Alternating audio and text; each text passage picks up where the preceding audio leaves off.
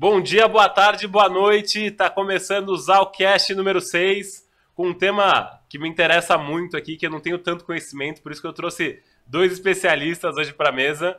É, hoje a gente vai falar sobre fundos imobiliários, tudo que você precisa aprender é, para não perder dinheiro e para você ganhar dinheiro. Então, acho que é um tema que interessa todo mundo, né? Acho que dinheiro, ter um pouquinho mais de dinheiro no bolso é muito importante. É, o Zalcast, como todo mundo sabe, é um programa para a gente falar de inovação, negócios, carreira. E esse aqui é o primeiro que a gente vai falar sobre mercado financeiro. Então, eu sou o Léo Zalkman, sou o host desse podcast. É, vou começar já pedindo para você assinar o canal no YouTube, ativar o sininho ali, curtir a página, seguir a página. Então, prazer ter vocês com, com a gente, no, como nos últimos cinco episódios. Então, gente, prazer, vamos começar. Quero começar trazendo para a mesa e para conversa aqui um grande amigo meu, é, o Gui Mendonça. Foi a primeira pessoa que me falou de mercado financeiro. É, dono do cabelo mais hidratado que eu já conheci, o Gui. É, ele está trabalhando já no mercado com fundos imobiliários já há quase 10 anos, passou por Capitales, passou por Banco Fator, passou por vários é, fundos imobiliários muito é, fortes e conhecidos aí no mercado. Gui, muito bem-vindo ao Zalcast. Obrigado, Léo. Boa noite, pessoal. Então, eu espero ajudar aqui com a experiência, né? Praticamente sempre trabalhei em, em fundo imobiliário, com investimentos imobiliários, principalmente. É, então, só agradecer aí pelo convite, Léo. É, minha amizade com você longa até demais, né? o Gui fez um intercâmbio comigo em 2010, Gui, já faz... 2010, 12 anos, 12 anos, caraca, era um girino naquela altura lá. E agora trazer para mesa falar que agora os convidados do Zalcast, a gente tá chique, agora tem uma canequinha do Zalcast aqui. Então todos os convidados vão ganhar uma canequinha. É, então, é, o Vitor, que é meu assessor de investimentos pessoal, já vai me cobrar falando que eu devia estar guardando esse dinheiro e investindo na minha carteira, né, Vitão? Vitão também. Tomara que a gente ganhe mais com esse podcast. Olha lá, exatamente, exatamente. O Vitão, ele é o meu assessor de investimentos pessoal, um cara que eu confio, gosto muito e que já está me acompanhando há quase dois anos aí. Também já trabalha com assessoria de investimentos junto à SVN, que é uma assessoria da XP, já há bastante tempo. Vitão, muito bem-vindo ao podcast, um prazer ter você aqui. Léo, muito obrigado. Obrigado, Gui, também pela participação. Obrigado pelo convite, pessoal. Boa noite a todo mundo. Bom dia, boa tarde, inclusive, né? Estamos ao vivo à noite, mas, bom, Léo, espero poder contribuir aí com, com, com, a experiência que, que ainda tem uma longa data para seguir uma carreira, mas acho que dá para dá a gente fazer uma boa contribuição aí. Acho que o Gui aqui junto com a gente também vai, vai fazer um bom, bom case aqui para a gente comentar sobre os fundos imobiliários. Não, tô, tô empolgado, tô bem empolgado pro bate-papo de hoje. Antes da gente começar, Queria que vocês contassem rapidamente o que, que vocês fazem hoje. O Gui trabalha num fundo imobiliário, o Vitor também trabalha no mercado financeiro. Só contem um pouquinho o que, que vocês fazem hoje no dia a dia e por que, que faz tanto sentido vocês estarem nessa mesa aqui hoje. Vai lá, Gui. Então, hoje eu estou como associate ali na Hectare. É, eu sou responsável basicamente por dois chapéus ali. É, principalmente, o que demanda mais tempo é a área de estruturação e análise de novos negócios, de novos investimentos da Hectare, passa ali pelo meu time. E a gente também trabalha bastante o lado de data science. Então, tentar tornar essa tomada de decisão de investimentos imobiliários a mais inteligente, mais eficiente possível. Então, acho que em linhas gerais é isso que a gente está fazendo lá hoje. Não, ótimo, ótimo. Vai lá, Vitão. Boa. É, então, pessoal, eu sou assessor de investimentos da SVN Investimentos. A gente é um escritório vinculado à XP. Então, o meu trabalho é prestar um serviço de assessoria e ajudar os investidores a a tomar as melhores decisões na hora de fazer um, um, um processo de investimento saudável, né? tentando pensar sempre no momento né, de objetivo de vida, objetivo de carreira, o que, que pretendem para o futuro. Então, tentar evitar a questão de quanto mais dinheiro eu ganho é melhor, porque depende muito do que, que, você vai investir, quais são os riscos que você vai fazer. Então, entre uma série de, de detalhes ali, meu, meu trabalho é rel relativamente pensando sempre né, na minha carteira de clientes e como meus investidores vão chegar onde eles pretendem. Mas fazendo sentido porque eu estou aqui, até inclusive é um, é um bom é um bom é bom comentar porque a área, minha área de especialização é fundos imobiliários. Eu tenho uns, alguns livros publicados, eu tenho alguns artigos publicados também na internet, tem algumas matérias, inclusive, que já carregam alguns comentários que eu fiz a respeito do que foram tratados. E estou construindo dentro da SVN, junto com outras pessoas lá também, a nossa área específica para tratar só disso. Então, todo o relacionamento que vai com as gestoras, com as assets, inclusive, né, como a própria Equitare e outras do mercado, para a gente poder trazer para o nosso né, cliente, para os nossos investidores também, essa questão de como você consegue lidar com, com o mercado novo, que são os fundos imobiliários, né? Novo relativo, né? A gente vai chegar lá, mas agora está mais em moda, né? Não, é, dá pra ver, gente, que essa aqui é a famosa mesa de milhões, provavelmente. Que o que eles gerem aqui são muitos milhões dentro das carteiras que eles têm de gestão, então. É, eu tô empo... De novo, tô... acho que vai ser muito interessante o bate-papo. E, gente, para a gente começar, você tá a expectativa de todo mundo. O que, que, são fundos imobiliários? Assim, vamos começar do começo, pode parecer uma besteira aqui, mas eu demorei muito tempo para entender. O Vitor gastou muitas horas ali explicando como é que se estruturavam fundos imobiliários. Acho que vocês são especialistas no assunto. Contem um pouquinho o que, que são fundos imobiliários e os grandes números que as pessoas hoje, se vocês gerem de fundos imobiliários, se puder falar, se não puder também não tem problema. Acho que tem muita coisa que é pública, sim, então sim. não tem problema de falar. Então, vamos começar, acho que pelo básico. O que, que seria um fundo imobiliário? É, ele é uma empresa como qualquer outra. Então ele tem ali seu CNPJ, sua conta corrente, e a única diferença dela, igual, por exemplo, uma Petrobras, ela vai ter fábrica, ela vai ter máquina, ela vai ter seus funcionários. Quando você investe numa empresa do tipo fundo imobiliário, ela não vai ter nada disso, ela vai ter basicamente um imóvel. Então, o dinheiro que esse fundo imobiliário vai captar, então, se um fundo imobiliário captar 100 milhões de reais, vai ter 100 milhões de reais lá no caixa dele, ele vai comprar, por exemplo, um prédio de escritório ali na Faria Lima, por exemplo, por 100 milhões, vai alugar aqueles escritórios para as empresas e vai receber a renda de aluguel ali todo mês.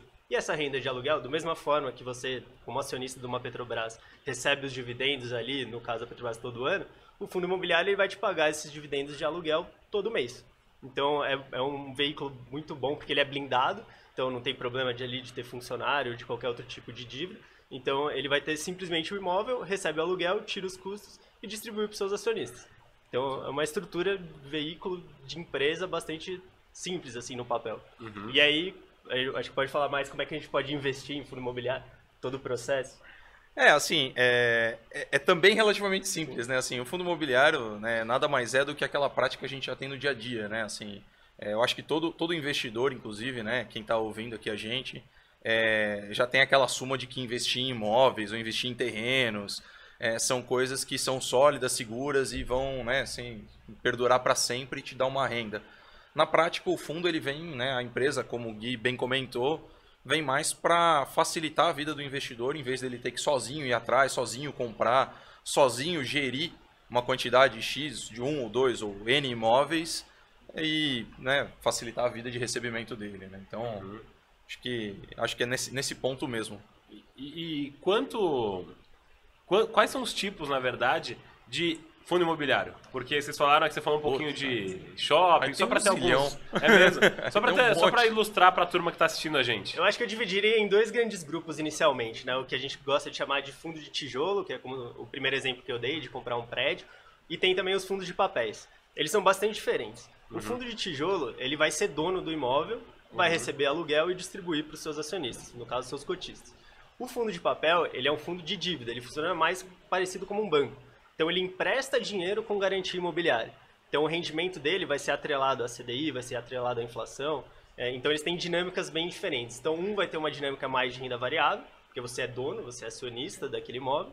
O outro você vai ter uma exposição mais parecida com renda fixa. Você vai receber juros ali daquele, daquele dinheiro que o fundo está emprestando. Então, e aí de papel, eles têm de vários tipos, normalmente eles são bastante pulverizados, investem em todos os setores. Do lado do tijolo, eles costumam ser mais segmentados. Então vai ter um fundo de shopping que gosta de investir em shoppings. Uhum. Tem o um fundo, como eu falei anteriormente, de escritório, que ele vai investir em escritórios, na Faria Lima, nas grandes avenidas. É, pode ter fundo de galpão logístico, que são estão bastante estão crescendo bastante recentemente, né, com toda a uhum. parte do e-commerce e tal. Então tem basicamente são esses os tipos de fundos imobiliários ali mais gerais e maiores que você vai encontrar na bolsa hoje. Mais famosos são, são esses todos aí. São esses. E, e, e Vi, é, é, é, o que eu fico muito encucado, que eu escuto sempre do meu pai falar, falar, Léo, mas você investe nesse negócio aí da XP, esse tal de fundo imobiliário aí, cara, eu não vejo tijolo. Pô, é muito melhor eu comprar o tijolo, eu ter o tijolo e investir no meu imóvel ali, que eu sei que tá ali, e tem aquela valorização do imóvel depois de um tempo. Então, eu sempre escutei isso minha vida toda. É, por que, que é melhor investir no fundo imobiliário do que investir num tijolo, num, é, comprar um imóvel, reformar e alugar o, o imóvel ali? É capciosa essa pergunta, né? É. é capciosa, porque assim, eu acho que eu e o Gui aqui a gente vai ser suspeito para falar, né? Que comprar um imóvel é melhor, mas assim, é, na prática vão acontecer coisas diferentes, né? Assim, é, como a gente comentou, né? O Gui bem comentou, as maiores, laje corporativa, shopping e galpão logístico. Mesmo que a pessoa física, sozinha, por conta, tivesse capacidade financeira, o bolso gordo, para comprar um shopping, ela não faria isso sozinha. Ela uhum. provavelmente juntaria outros amigos igualmente ricos e dividiria esse risco de ter um prédio de um tamanho, por exemplo, sei lá, um shopping cidade de São Paulo, shopping cidade Jardim, né? Esses shoppings uhum. gigantes que a gente tem em São Paulo. A, a diferença é que a pessoa física vai acabar comprando uma casa, um apartamento, Exato. um pequeno imóvel comercial na cidade. O tijolo tá ali, tá aparente, tá fácil. Mas a facilidade é, se você tem o próprio imóvel, você vai ter que gerir ele. Sim. Você vai ter que se incomodar, você vai ter inquilino, você vai ter que ir atrás disso. Você não vai sentar na sua cadeira, né? Na sua, sei lá, uma cadeirinha de praia lá, tomar água de coco e receber o dividendo. Você vai ter que estar tá lá se incomodando. Uhum. Então a diferença basicamente vai ser o porte dos imóveis Certo. Que você vai comprar imóveis maiores, vai ter acesso a imóveis diferentes, inclusive uma legislação um pouquinho diferente no termo jurídico contra a pessoa física, se for apartamento residencial ou casa, e ao mesmo tempo a, a não ter o trabalho de ter que fazer todo o processo, né? administrativo. Isso aí é com a hectare, né? Uhum. Deixa lá com Mas dá mais ele... dinheiro. Pô, se eu investir em fundo imobiliário, se eu tiver 200 mil para comprar minha casa, meu apartamento ali, se eu botar num fundo imobiliário, vai dar mais dinheiro do que se eu alugar colocar normalmente? Normalmente vai em termos de rendimento, que é o que acontece hoje, porque o, o, o imóvel físico ele tem uma tabela da FIP, né? Se não me engano chama FIP, FIPZAP, né? Se não me engano tem a, é o Instituto FIPZAP, né? E, e lá publicam mais ou menos a taxa média de rentabilidade de quanto você cobra por um aluguel na pessoa física. E a pessoa física em geral, mesmo sendo pequeno comerciante, né, que seria jurídico, ou o, o, locatário ali de um aluguel simples, né, um imóvel residencial, é, ele tem algumas, é, alguns custos que vão ser diluídos ali no momento, que vai diminuir a sua renda, fora o imposto de renda embutido, uhum. o benefício fiscal de um fundo imobiliário não é colocado, então assim, a gente vai entrar em detalhes né, exagerados se for nesse caso, mas se qualquer um puxar a lei, a estrutura de como constrói um fundo imobiliário, ele tem benefício fiscal. Hum. Só esse benefício fiscal faz com que o retorno que você entrega para o investidor, né, que é 95% ali do que lucra essa empresa, que o Gui bem comentou, é, já sai maior em termos de rentabilidade mensal ali, ou eventualmente semestral, ou no intervalo de um ano, maior do que você recebe na pessoa física. Existem diferenças? Existem. É, assim, claro que existem bons imobiliários, expectativas imobiliárias que eventualmente fazem com que o mercado gire e às vezes o imóvel, o apartamento, casa rende mais em determinado momento, esse ciclo muda, você tem imóveis comerciais rendendo mais em determinados momentos. E às vezes momentos. é muito psicológico também, também. Né? Porque quando você tem aquela casa, o seu imóvel que você comprou na pessoa física, você tem na sua cabeça o quanto que vale ali. Você não tem, é diferente do é. fundo é. imobiliário, que você tá vendo ali ao vivo é. as pessoas comprando e vendendo cotas. Você não tem ninguém lá brigando quanto vale a sua casa é. a cada horário, né? Exato. Então não tem um corretor lá, oh, vale tanto agora, hein? Vale tanto agora, hein? Então é muito psicológico, não tem muito fundamento, o valor que você acha que tem ali seu próprio imóvel. Então tem um viés sentimental ali, porque você gosta da casa. Mas assim, se ninguém quer pagar o preço que você acha que vale, então não vale aquele preço. É, então, é diferente do fundo imobiliário que você consegue de fato vender. E isso, além é, de todos liquidez, esses. Né? É, tem a liquidez, assim, além de todo. Liquidez e fracionalidade. Né? Você fracionalidade, pode, excelente. Você também. pode, assim, você tem uma casa, você está passando por algum momento de dificuldade financeira, você não pode, ah, vou vender o banheiro aqui para pagar minhas contas esse mês e manter o resto da minha casa. É, o fundo imobiliário você consegue vender uma cota, duas cotas, dez cotas. É, então tem toda essa facilidade ali. Só o ganho tributário também que ele está falando é 27,5% ao Nossa. ano que você vai ter que pagar em cima do aluguel. Uhum. É, e outro ponto que ele falou interessante também do índice FIPZAP, se você pegar ali a base de dados dele para São Paulo, é, comparar ali venda, o que está vendendo o apartamento metro quadrado, o quanto você consegue de aluguel, você vai ter uns, tirando imposto de renda, no máximo uns 4,5% ali ao ano. Quando você compara com os fundos imobiliários, você pega o fundo imobiliário de escritório na Faria Lima, o melhor possível, dos, pegar os melhores ali, vão estar tá pagando hoje 8% ao, ao ano para você. É, e mesmo Quase dobro, isento. Então, assim, a diferença é muito grande. E, e por mesmo... que, as pessoas não investem, então? Por que, a gente tem essa resistência tão grande de esse patrimonialismo, de Cultura. querer comprar aluguel? Cultura. Fora do Brasil é diferente? Como é que é, assim? Tem Olha, uma referência de algum lugar que... É, a gente sempre vai ter a referência dos Estados Unidos, né? Sim. Que é uma referência, na minha opinião, tanto quanto distante da nossa também, realidade, né? né? É, eu, eu gosto de pensar assim, mesmo quem faz tramóia contábil com imóvel físico, que é comum, é normal, Sim. você não declara, o inquilino não declara aluguel, você não declara que está alugado, você tenta pegar um pouco isento. Mesmo nessa conta, o fundo imobiliário vai te pagar mais.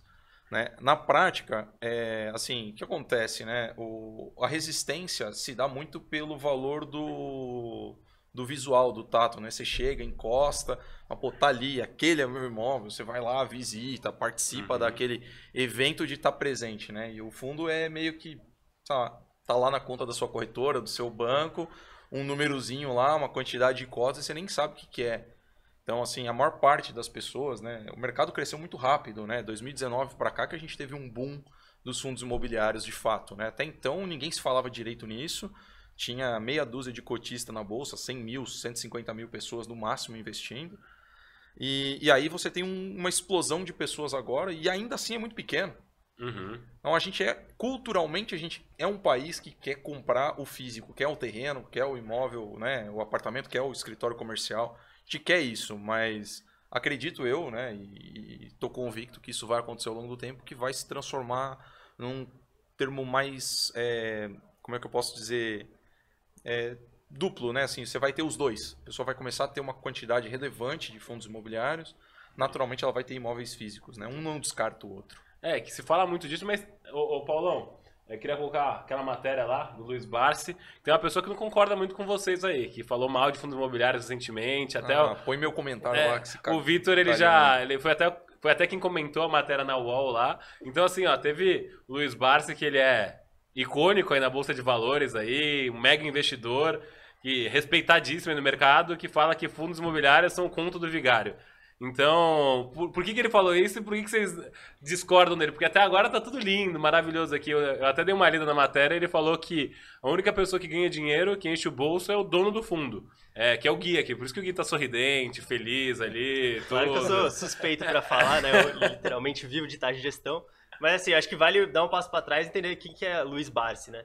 Então, como é que ele chegou até onde ele tá? Uhum. Ele começou a comprar ações ali na década de 60 e 70 é, passou por um momento super turbulento de inflação absurda no Brasil, é, onde de fato ele conseguiu achar empresas com uma boa proteção para esse risco, é, que a gente não vê né, um risco desse daqui para frente nesse nível.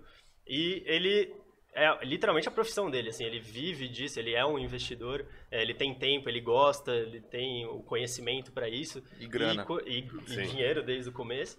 É, e você recomendar isso para um público geral é, que a pessoa é advogada, é médica, é arquiteto, dentista, ela tem ali o seu dia a dia que não tem nada a ver com a dinâmica da bolsa de valores em termos de conhecimento, de estudo.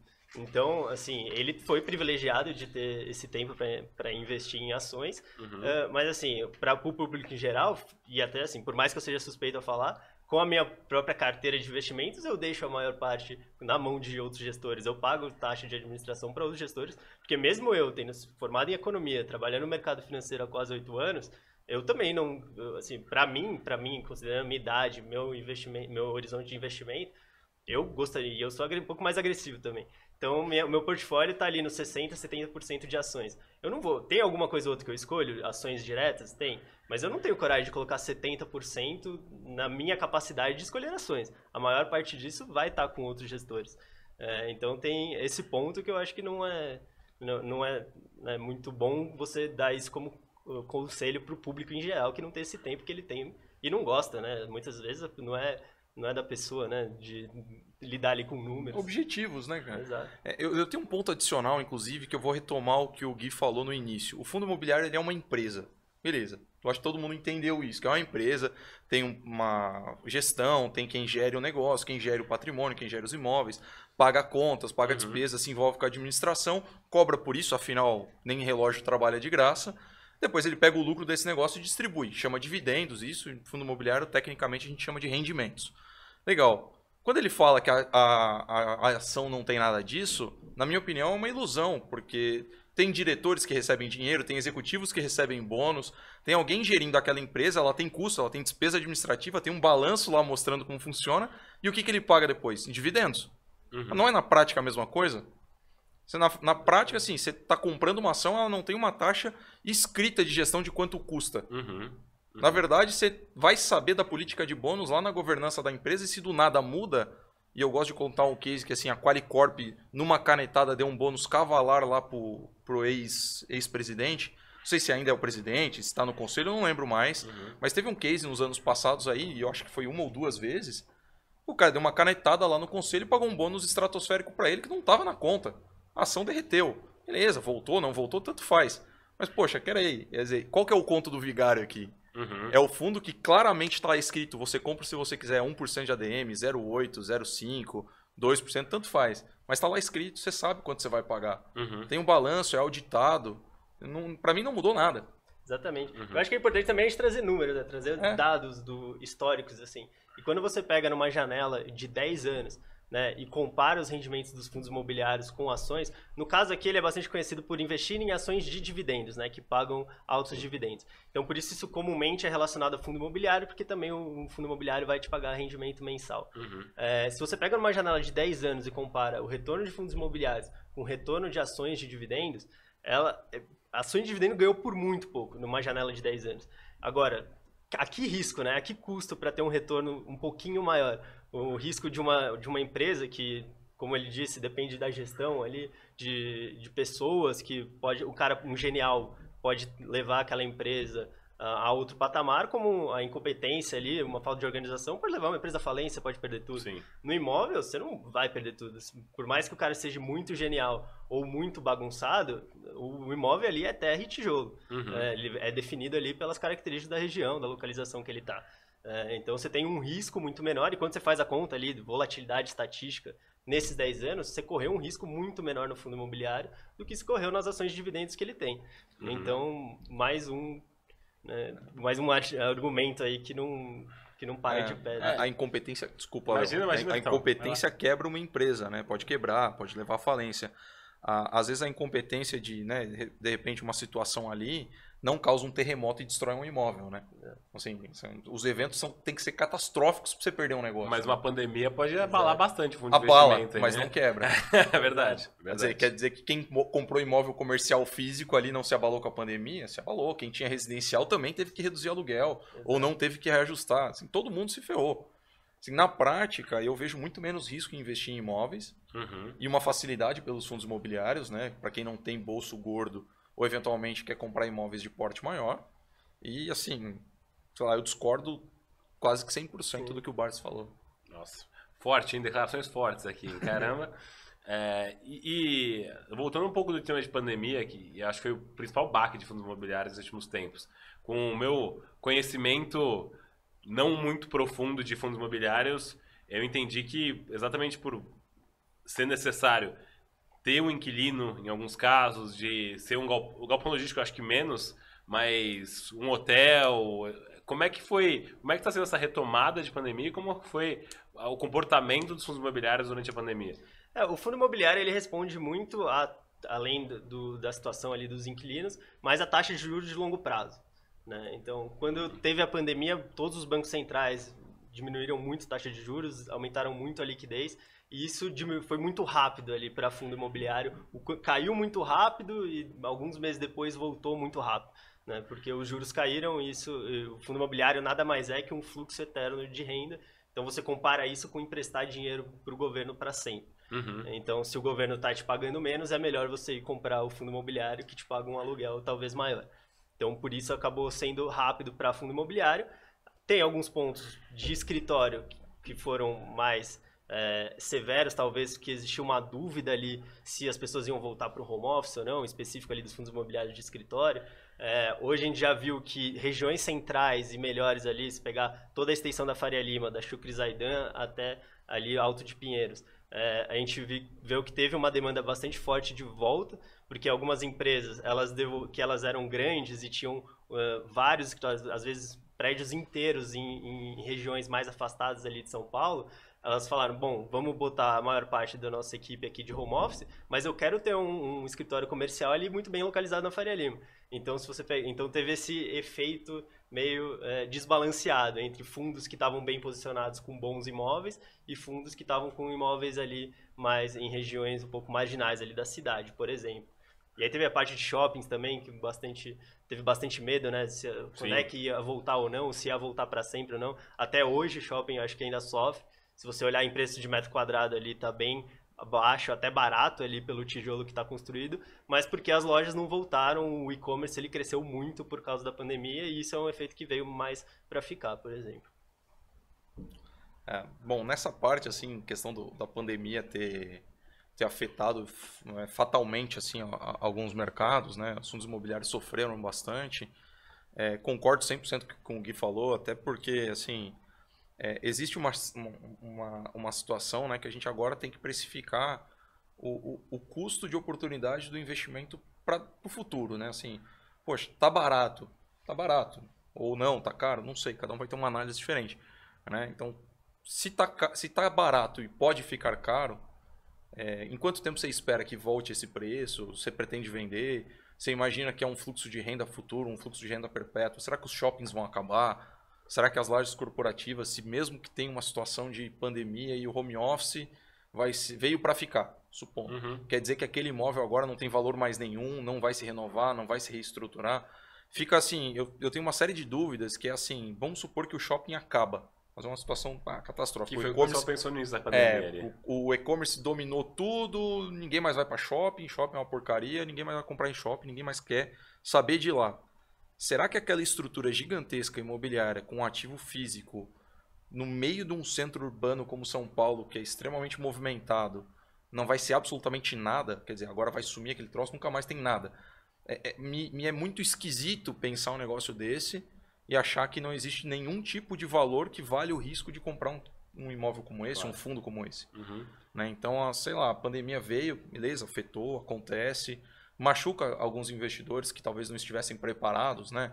Pô, veio a desvalorização né, direto ali de 30, 40, 50% do investimento, machuca, mas tem que pensar agora no próximo fato, né? Tá bom, aconteceu. O que, que vai acontecer para frente?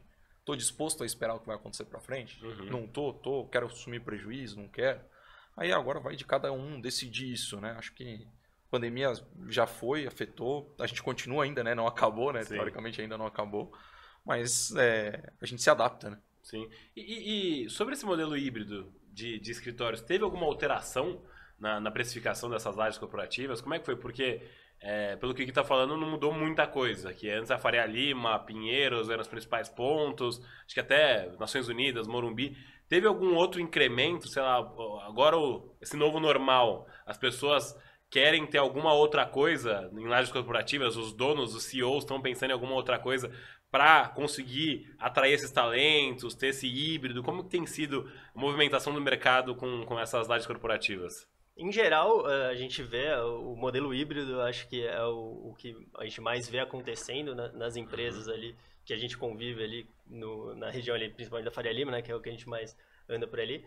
É, e uh, para fundos imobiliários, o, o efeito disso, é, então, como falei, né, acho que teve, foi muito benéfico para quem estava bem localizado. É, que mais? É, eu quero. Porque, por, que eu tô falando isso, tá? É, eu vim de WeWork, WeWork e. Ah, e acaba que teve um comportamento curioso, né? Que eu conversei muito com a turma da WeWork lá, que principalmente no final de pandemia, meio de pandemia, na verdade, meio para o final de pandemia, que não dá para saber muito quando que é, Sim. a gente não tem mais marcação temporal de pandemia. É, os escritórios que tinham um perfil mais residencial eram que tinham maior fluxo de pessoas e ocupação. Então, eu, não sei nem se eu posso abrir isso, mas enfim, já saí de lá. É, a WeWork, tinha uma WeWork na Barra Funda, ali, Jardim das Perdidas, Barra Funda, que é essa WeWork que, vendo, que eu vivia, assim, ia de um prédio para o outro, é que tinha o maior fluxo de pessoas durante a pandemia. E aquilo me chamou muito a atenção. Era o prédio patinho feio, assim, da WeWork, sabe? Que tinha ocupação que era mais sofrida, que tinha dificuldade de ocupação. E, dura... e depois, no meio pro final da pandemia, o negócio estourou e era gente procurando aquela, aquela unidade de Jardim das Perdizes e Barra Funda. Muito diferente. Para mim foi muito diferente aquilo. E, e Faria Lima, é, e Osasco também, a reunião de Osasco também tinha um fluxo muito grande de pessoas. E Faria Lima tava as moscas. Então, eu fiz, meu, será que alguma coisa acabou mudando esse comportamento? Será que foi só durante o período de pandemia ou pós-pandemia também teve algum comportamento diferente? Não sei. É, eu acho que no residencial você teve esse efeito mais claro para fora de São Paulo, né? Um, um, exemplo é a Vila XP. Então, Isso, ali uhum. próximo, ali na Castelo Branco. Então, o, aqueles empreendimentos, bom, Fazenda Boa Vista, que fica Uh, mais afastado de São Paulo, o pessoal procurando uh, nos dias de home office ter mais tranquilidade, tranquilidade fugir do trânsito uh, e tem essa opção de você ter um escritório ali mais completamente fora da cidade. Aí isso gera, gera valor nesse mundo de modelo híbrido. Uhum. Aí eu acho que aquele meio do caminho ali, onde você ainda é cidade, mas você está lá longe do centro, é uma região um pouco pior, que vai sofrer mais com o preço. Uhum. É, eu acho assim, um pouco é o fluxo de flexibilização, né? Então, pô, o WeWork tá do lado da minha casa, o mais próximo de eu chegar, então eu vou, por exemplo, que é o caso desse aí. Uhum. O outro da Paulista é longe, então eu não vou, porque eu não vou pegar metrô para fazer todo esse trajeto. mais com aglomeração. afinal, que é, afinal é flexível. O que eu vejo hoje, assim, é que eu penso assim, pô, as, as grandes empresas têm contratos de 10, 15 anos, às vezes, de algum escritório, tem um espaço gigantesco que, que cabe lá 200 pessoas, e agora o negócio é assim, filho, vem cá, você vai trabalhar aqui presencial porque eu tô pagando esse negócio, entendeu?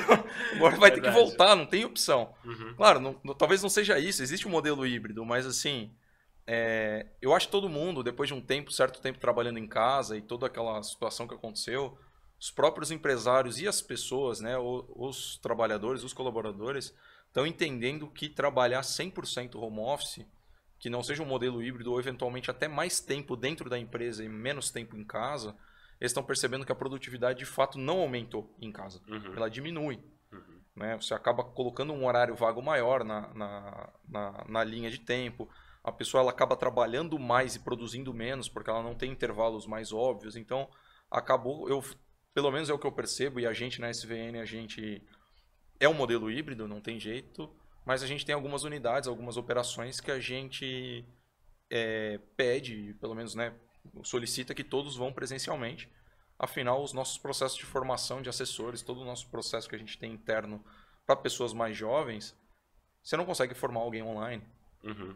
Então, assim, eu não, eu não acho que, que vai perder esse estilo. Talvez o híbrido veio para ficar, mas eu não vejo o preço de aluguel diminuindo por conta disso. Pelo Certo. contrário, eu falo assim, bom, o preço é esse. Uhum. O preço é esse, o teu espaço é esse, quer usar, usa, se não quiser, o que, que eu vou fazer, né? Vai chegar num momento que todo mundo vai ter que voltar a ter. né? Não tem como esperar que seja híbrido para sempre ou não tenha nada específico ali. É, o problema é de competição, né? Você não vai conseguir atrair É. talento se você obrigar a ser 100% presencial é. outro dia. Porque se todo mundo tá oferecendo híbrido, você vai começar a perder pessoas. É, mas aí é um problema Esse do é Barsi lá com, o- com as empresas dele, entendeu? Exato. O Não é não tem nada a ver é. com isso.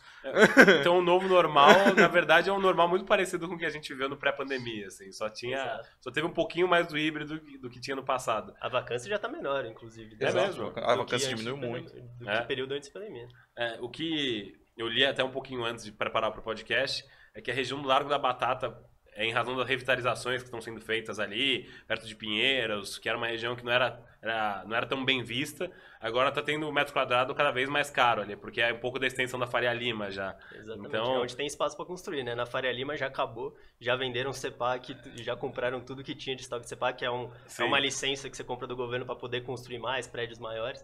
Já não tem mais onde construir, o espaço para crescer é isso, mais perto do Morumbi ali da Chucre Zaidan, ou onde tem muito mais espaço ali no alto do Pinheiros, que tem aquele prédio icônico já da HSI.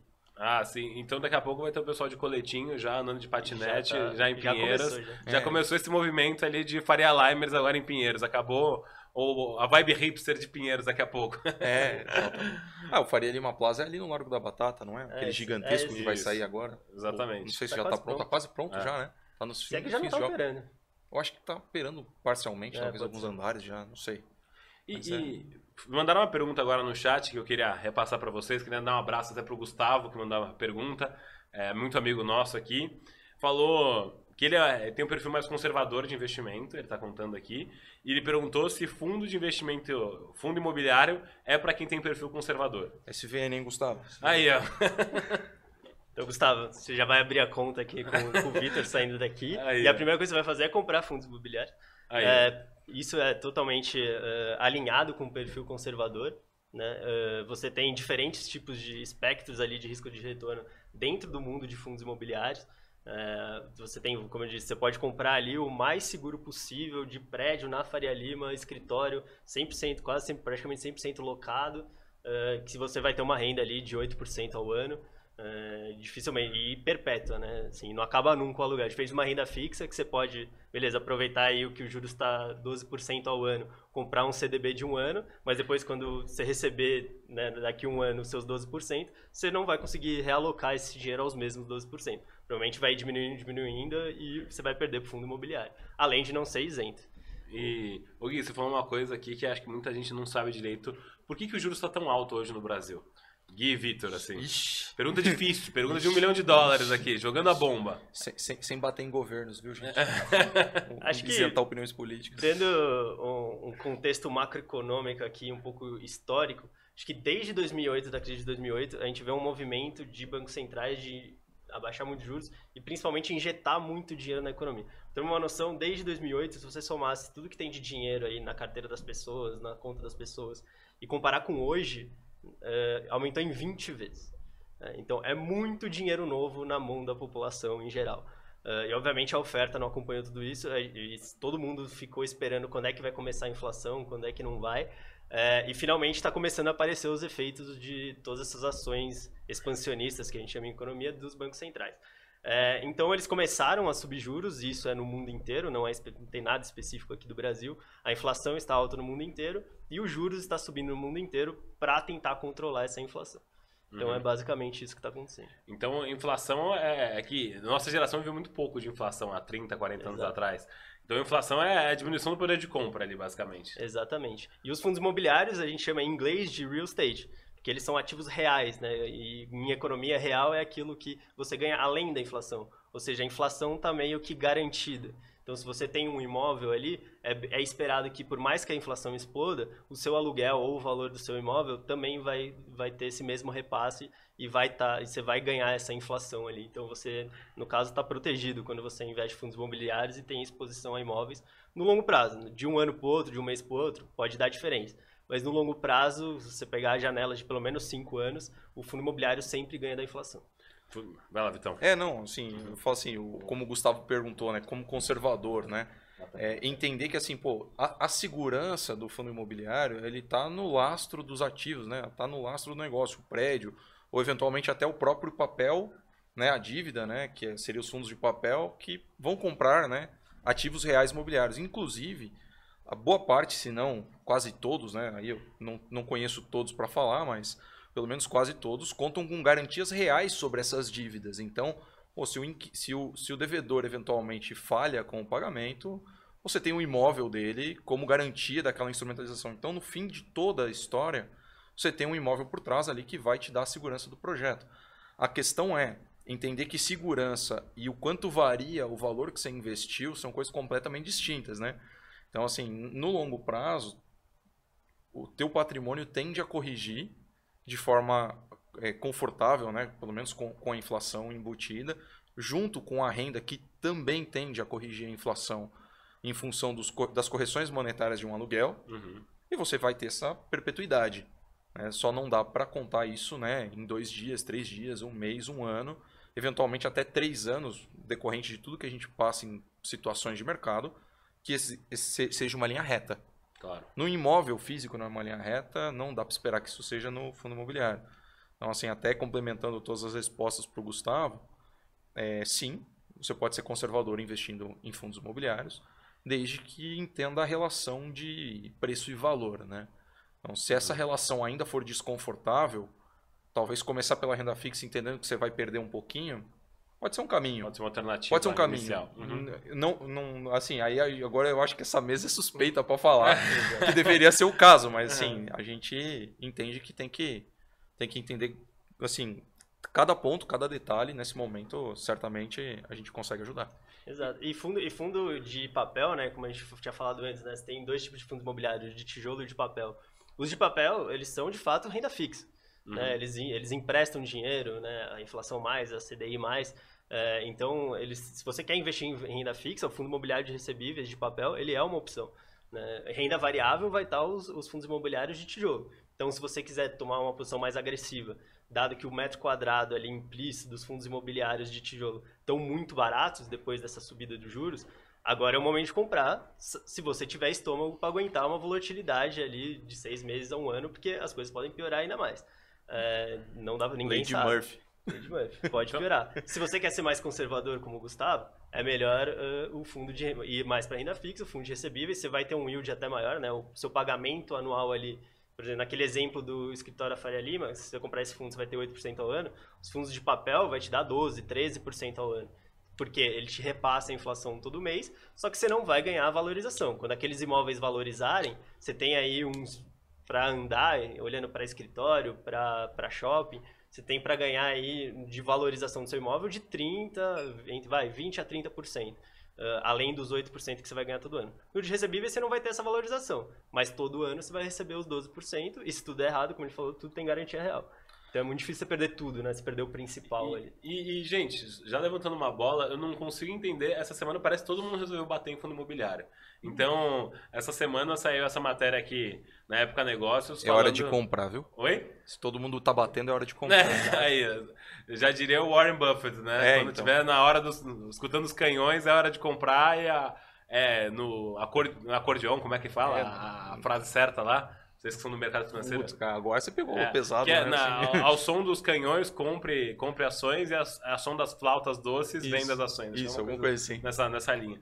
Essa semana bateram muito em fundo imobiliário, então tem mais uma notícia que saiu ontem, aí da época negócios, falando que fundos imobiliários estão desvalorizados. É hora de sair? Eu acho que os dois já deram uma, uma um leve trailer aí da resposta.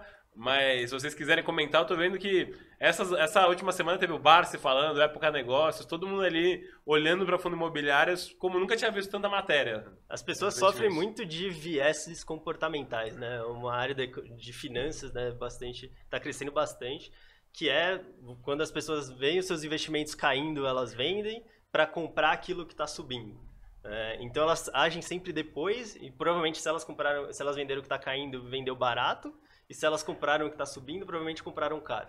Então, ficar repetindo isso é a fórmula do fracasso financeiro. Comprar, você compra caro e vende barato. Então, no mercado repita financeiro... até quebrar, né? Exato, é. repita até quebrar. E no mercado financeiro, os bons gestores, eh, eles, fazem, eles não esperam as coisas acontecerem depois, você tem que atuar antes.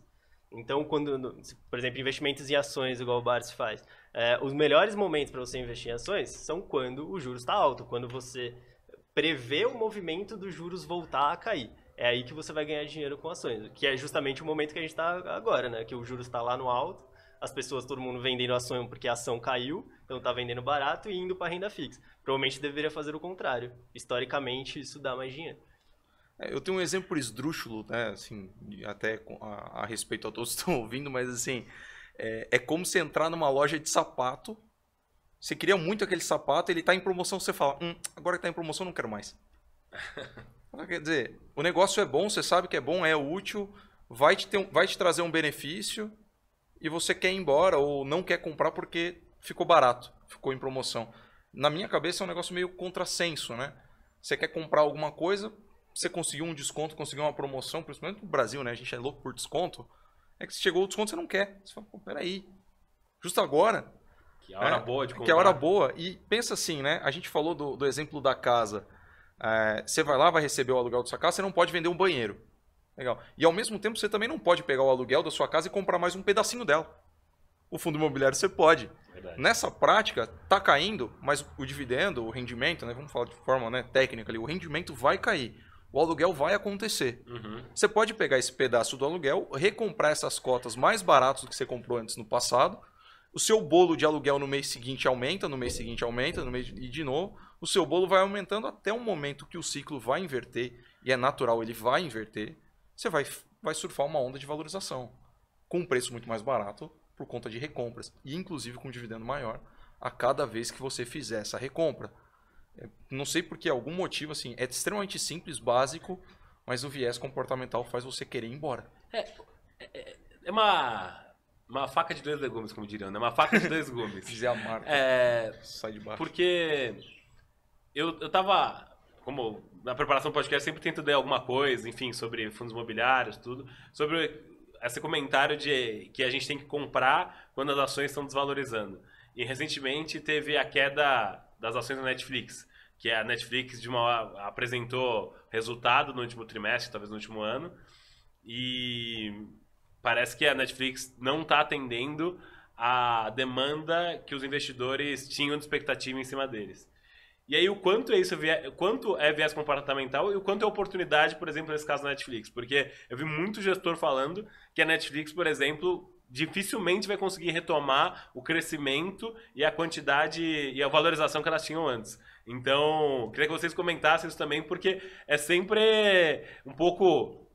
Não sei se é duvidosa a palavra, mas é um pouco inconstante essa, essa frase aí de. Não é 100% aplicável essa frase. Acho que a melhor colocação possível é essa. É, eu acho que o que a gente estava falando é do mercado em geral, né? Então, uhum. quando você fala de, do mercado de ações como um todo, quando ele cai, e, né, todas as suas ações perdem valor. No caso do Netflix, e quando você está analisando empresas individuais, acho que você precisa entender do negócio daquela empresa, entender o motivo pelo qual ela está caindo. É, antes a gente estava falando de questões mais macroeconômicas. Do Netflix especificamente, é, eles estão sofrendo de um problema que todo mundo achava que ia ser fácil. Bom, beleza, Netflix, quando você paga ali um pacote de 150, 200 reais por todos os canais, na época, uns anos atrás, só tinha Netflix cobrando 20 reais, pô, e tudo tinha no Netflix, valia a pena você parar de pagar 200 e pagar só, só Netflix. Só que eles, ach... eles subestimaram muito o poder de entrada ali de novos concorrentes e foi surgindo Star Plus, Disney Plus, é, Hulu, um monte de coisa nova. E quando você soma hoje, e a Netflix própria já aumentou bastante de preço, dá quase 50 reais ali, alguns planos. Então quando você soma tudo que você tem que pagar de streaming hoje e compara com o que você pagava antes, já não está mais valendo a pena. Então tem alguma coisa ali específica daquele mercado que está acontecendo que está mudando. Então tem fundamento ali no caso de Netflix está caindo. Então eu acho que é saber diferenciar o que, que é um efeito que está afetando o mercado inteiro e o que está afetando ali eh, o negócio, o setor daquela empresa específica. É, é, é, eu concordo 100%, até porque assim, vai muito da capacidade, né? Aí tem que entender, né? Em quem você está confiando, né? Você sozinho vai lá e faz um investimento, compra, vende, você tem que ter capacidade de análise, tem que ter capacidade técnica ou pelo menos, né? É, sei lá, intuitiva de achar se vale a pena ou não comprar por conta de uma queda ou de uma alta. Uhum. É, não é que sempre que caiu vale a pena comprar, sempre que subiu vale a pena vender ou sair. Né? Isso pode ser, inclusive, jogado para o nosso mercado que a gente vem falando, né? que são os fundos imobiliários. Não é só porque um fundo caiu que agora é hora de comprar, você tem que ter uma capacidade né, de poder avaliar aquele, aquele o que aconteceu para saber se faz sentido ou não entrar com o seu investimento. E é o que a gente brinca de risco, né? Assim, na verdade, esse é o jogo do mercado, né? Será que vale a pena o risco? Será que realmente, daqui a pouco, pô, a Netflix eu concordo com o Gui. Ela talvez esticou um preço que não valia uhum. o que estava sendo negociado. Quando veio o primeiro resultado perdendo o número de assinantes, que era uma coisa que não acontecia desde que começou, pelo menos que eu lembro, né, de olhar, desde que começou a pandemia, o um número a cada trimestre aumenta vertiginosamente. Primeira hora que cai o número de assinantes, todo mundo já tem expectativa sabendo que o próximo TRI dela vai ter uma receita inferior. Certo. E quando você tem uma receita inferior, custos que eventualmente crescem né, com a própria inflação e etc., juros, e certamente por ser uma empresa de tecnologia, ela deve ter sua parcela de dívidas ali que cresce conforme os juros crescem, acaba que seu faturamento é menor, seu lucro é menor, pagamento de rendimentos, de dividendos ali da ação vai ser menor, o mercado precifica antecipadamente. Se ele for é, é, assim, muito crítico no cenário e na verdade vale muito mais do que precificaram para baixo e você acredita nisso, compra. Você acha que ainda assim ela tem mais potencial para cair, os competidores vêm mais forte e ela daqui tende a mais decrescer e estabilizar e não quer comprar? Bom, não compre.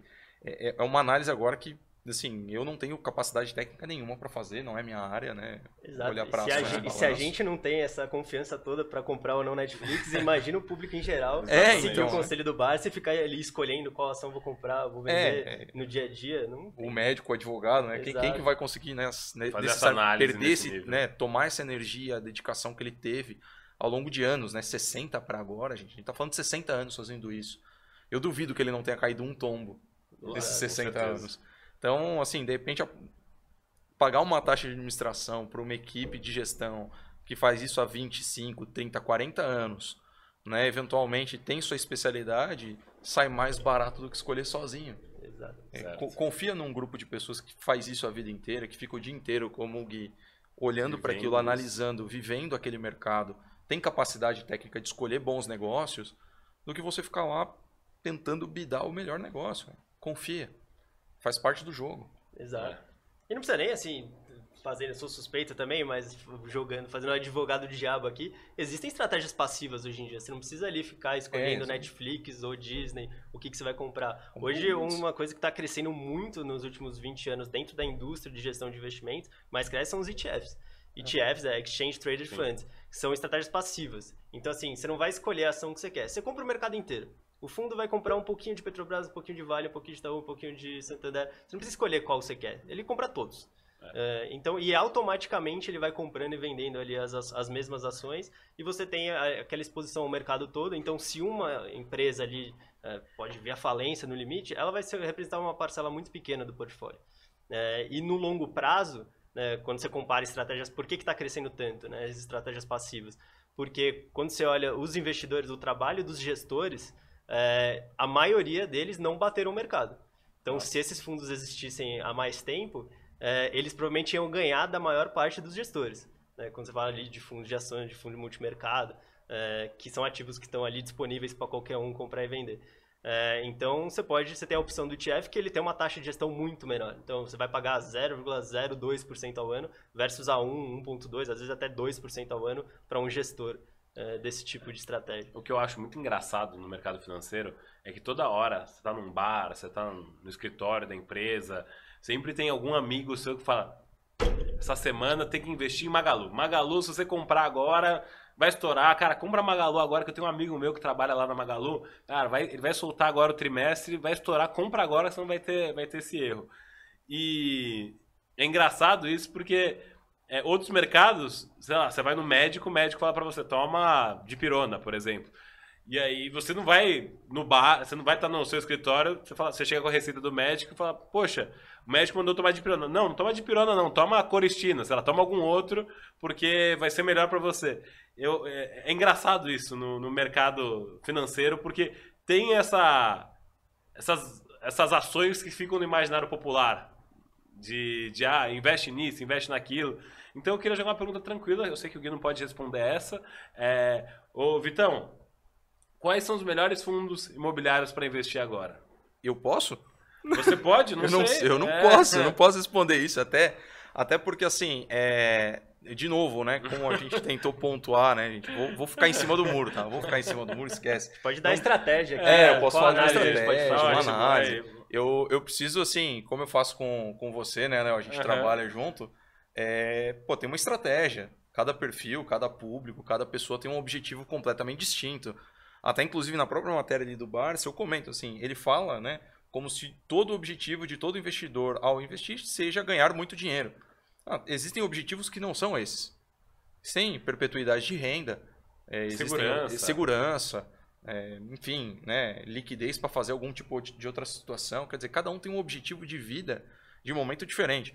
O investimento não existe nem o melhor fundo imobiliário, nem o melhor investimento do mundo. Né? Tem que adequar a estratégia para o que acontece. Então, acredito assim, o que estão mais na moda hoje, que eu posso né, comentar, são de fato os fundos de papel, os fundos de dívida, porque eles tendem a traduzir um rendimento mais próximo e superior normalmente à taxa de juros, a Selic, a própria né, título do tesouro de longo prazo, de inflação mais alguma coisa do tesouro de longo prazo.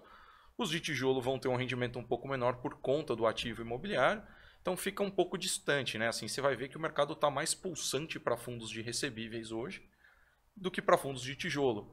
Quando esse cenário inverter, Fundos de recebíveis, você quer dizer o quê, Vitão? É, traduz, né? Traduzir quem que é? é bom, pro, né? Pra eu que. Pra quem não entende muito bem, conta é, pra gente. Fundo de papel, que é o que a gente falou, são os fundos de dívida, recebíveis, né?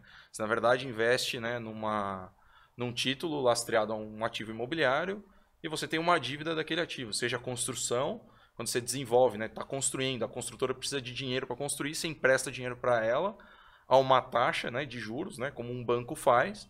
Essa construtora vai te pagando enquanto ela vai construindo e vendendo as unidades para fazer o fluxo de caixa de te pagar e lucrar. Como se fosse então, um Minha Casa Minha Vida, por exemplo. Nesse... É, vamos pensar uhum. no Minha Casa Minha Vida, por exemplo. Né? Minha Casa Minha Vida tem lá uma empreiteira que vai construir. Certo. Ela precisa de caixa para isso, ela precisa de dinheiro. Ela pode, em vez de usar o dinheiro dela próprio, ir no mercado né, com esses fundos de recebíveis, de papel, e falar, ó, preciso estruturar, né, eu vou construir X imóveis, tantas unidades, etc, etc, etc, e vou vender por tanto, vai fazer um plano de negócio E a, o fundo vai lá e empresta para ela, sei lá, 200 milhões Uhum. para fazer vários empreendimentos.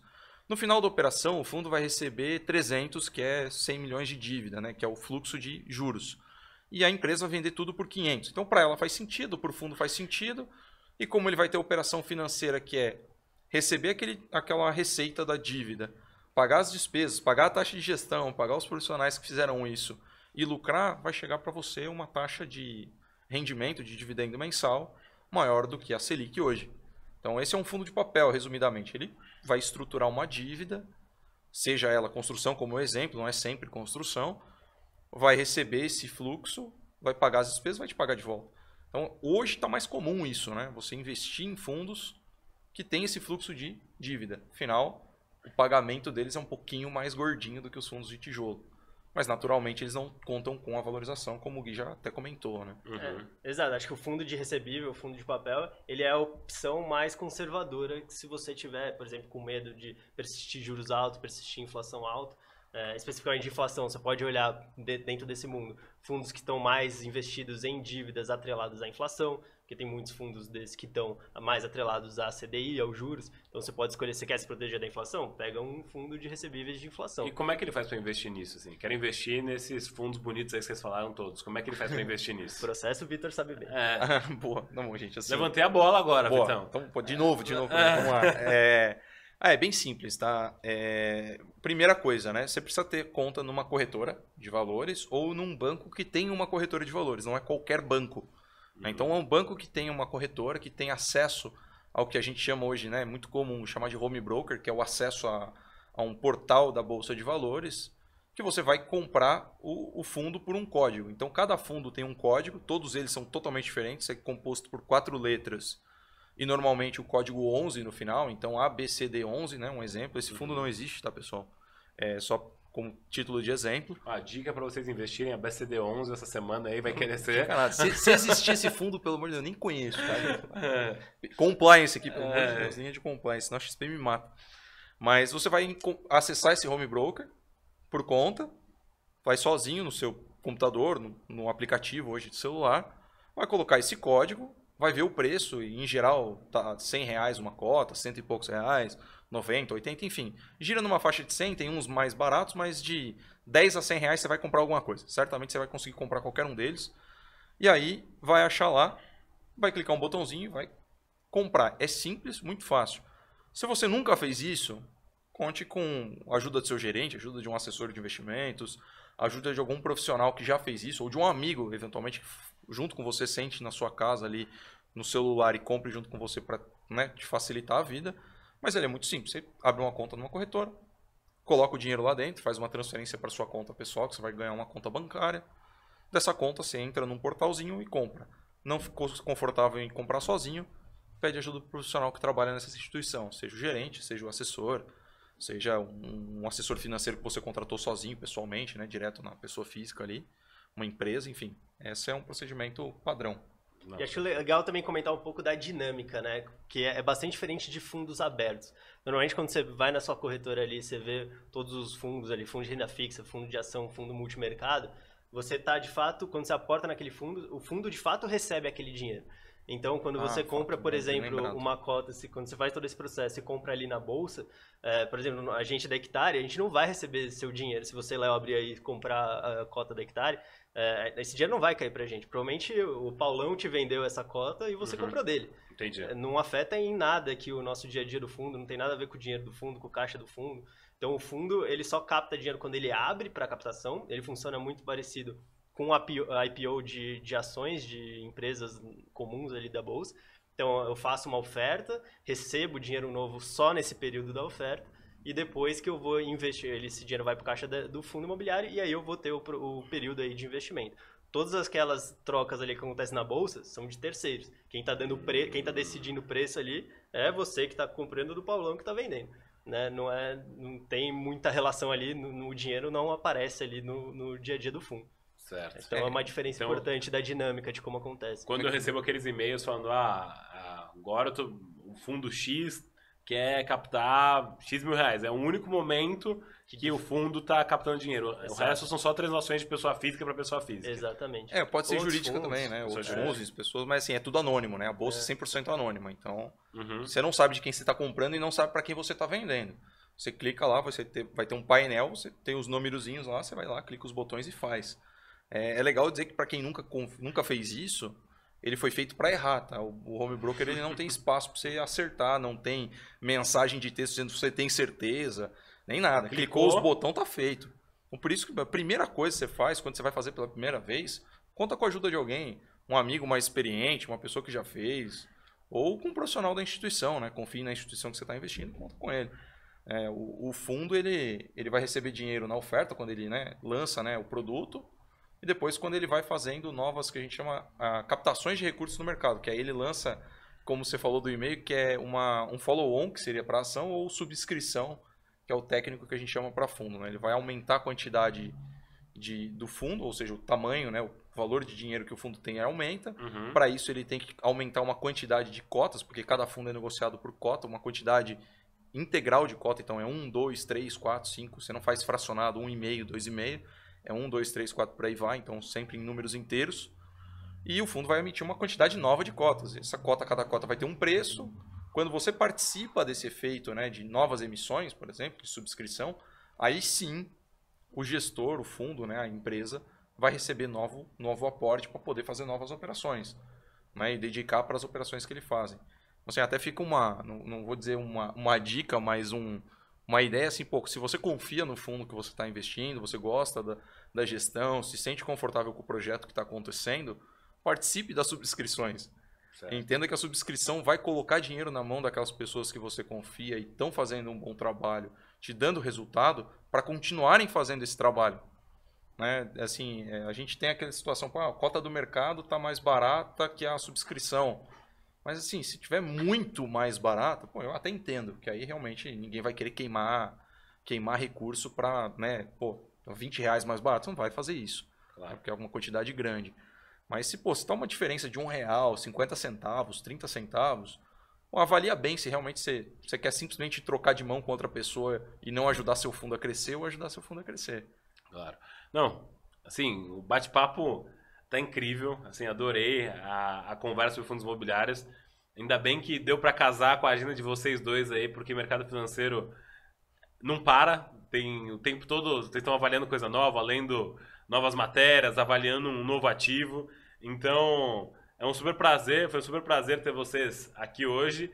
Queria caminhar para o final do episódio, então agradecer de novo a presença primeiro do Gui aqui, é, que pôde vir e participou aqui do, do Zalcast número 5, número 5, número 6? Número 6.